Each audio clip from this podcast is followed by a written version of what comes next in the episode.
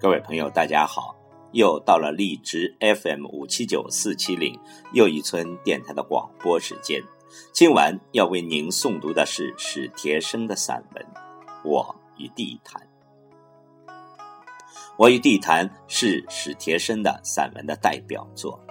史铁生在二十一岁时因腿疾回北京住院，从此他再也没有站起来。在人生最疯狂的年龄，忽然失去了双腿，这惨痛的灾难降临到了他的头上，对一个年轻的生命来说，如雷轰顶。我与地坛是他十五年来摇着人椅在地坛思索的结果。文章中饱含了作者对人生的感悟，对亲情的讴歌。朴实的文字间洋溢着作者心灵深处的情感，是一部不可多得的优秀作品。由于散文篇幅较长，有七个段落，我将分七次来诵读。今晚诵读的是第一部分。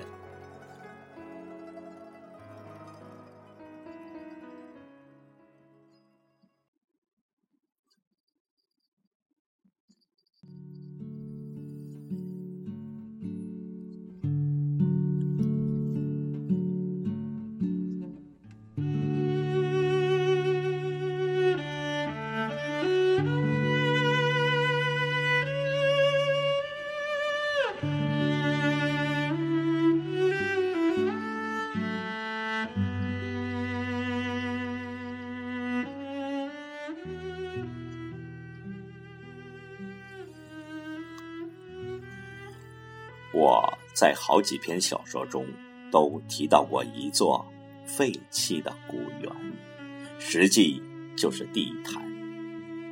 许多年前，旅游业还没有开展，园子荒芜冷落的如同一片野地，很少被人记起。地坛离我家很近，或者说我家。离地坛很近，总之，只好认为这是缘分。地坛在我出生前四百多年就坐落在那儿了，而自从我的祖母年轻时带着我的父亲来到北京，就一直住在离他不远的地方。五十多年间。搬过几次家，可是搬来搬去，总是在他的周围，而且是越撤，离他越近了。我常觉得这中间有着宿命的味道，仿佛这古园就是为了等我而历尽沧桑，在那儿等待了四百多年。他。等待我出生，然后又等待我活到最狂妄的年龄上，忽然残废了双腿。四百多年里，他一面剥蚀了古殿的檐头浮夸的琉璃，对看了门檐上炫耀的朱红，弹击了一段段高墙，又散落了玉器雕染。祭坛四周的老柏树越见苍幽，到处的荒草野藤也都茂盛的自在坦荡。这个时候，想必我是该来了。十五年前的一个下午，我摇着人椅进入园中，他为一个失魂落魄的人把一切都准备好。那时，太阳循着恒固不变的路途，正越来越大，也越红。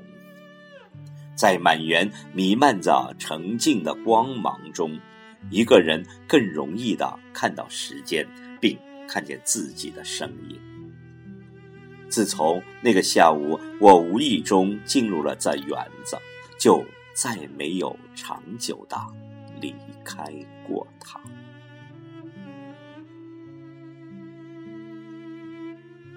我一下子就理解了他的意图，正如我在一篇小说中所说的，在人口密聚的城市里，有这样一个宁静的去处，像是上帝的苦心安排。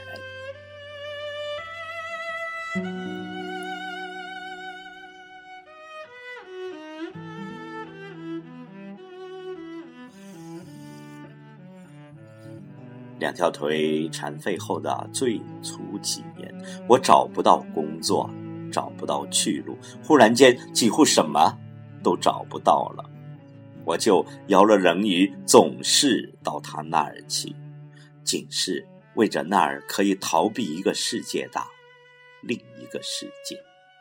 我在那篇小说中写道：“没处可去的我，便一天到晚耗在这园子里。”跟上班下班一样，别人去上班，我就摇了人椅来到这儿。园子无人看管，上下班时间，有些抄近路的人们从园中穿过，园子里活跃一阵，过后便沉寂下来。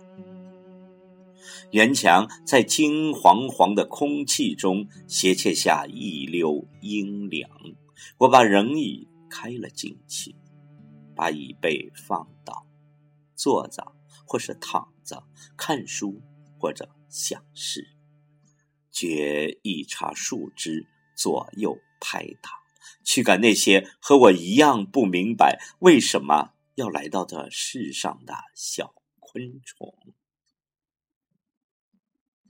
蜜蜂如一朵小雾，稳稳地停在半空。蚂蚁摇头晃脑的撸着触须，猛然间想透了什么，转身疾行而去。瓢虫爬得不耐烦了，累了祈祷一会儿，便支开翅膀，忽悠一下升空了。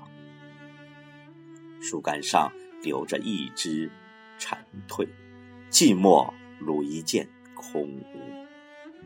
露水在草叶上滚动、聚结，压弯了草叶，轰然坠地，甩开万道金光。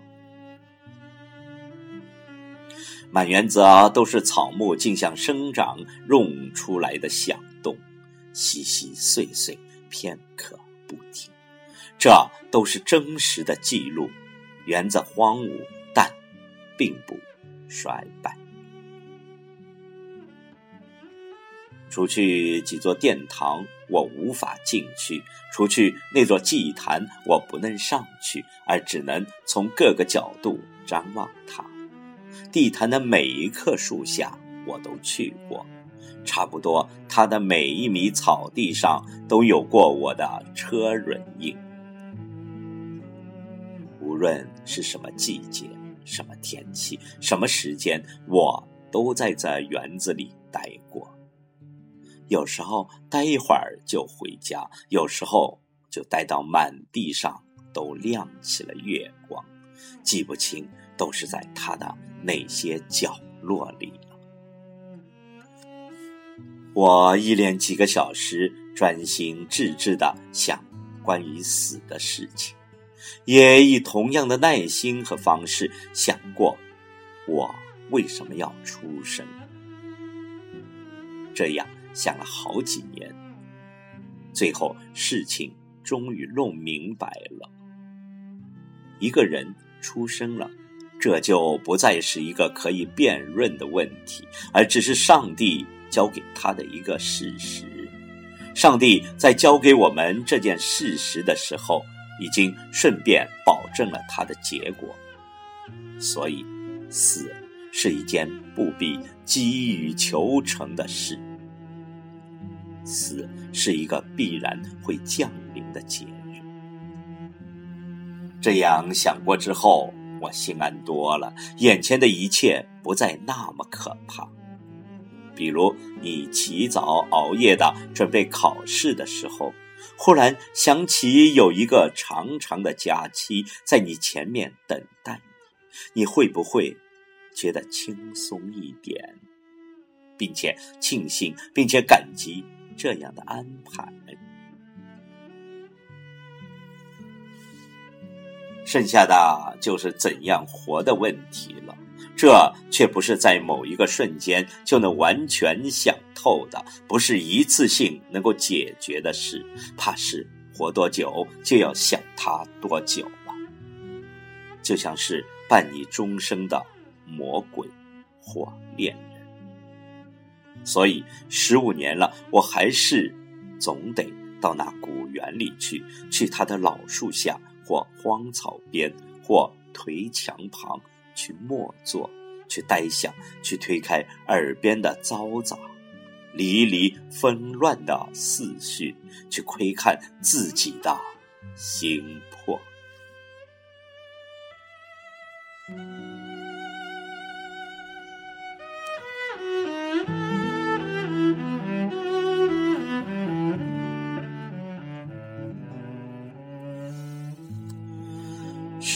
中，这古园的形体被不能理解它的人肆意雕琢。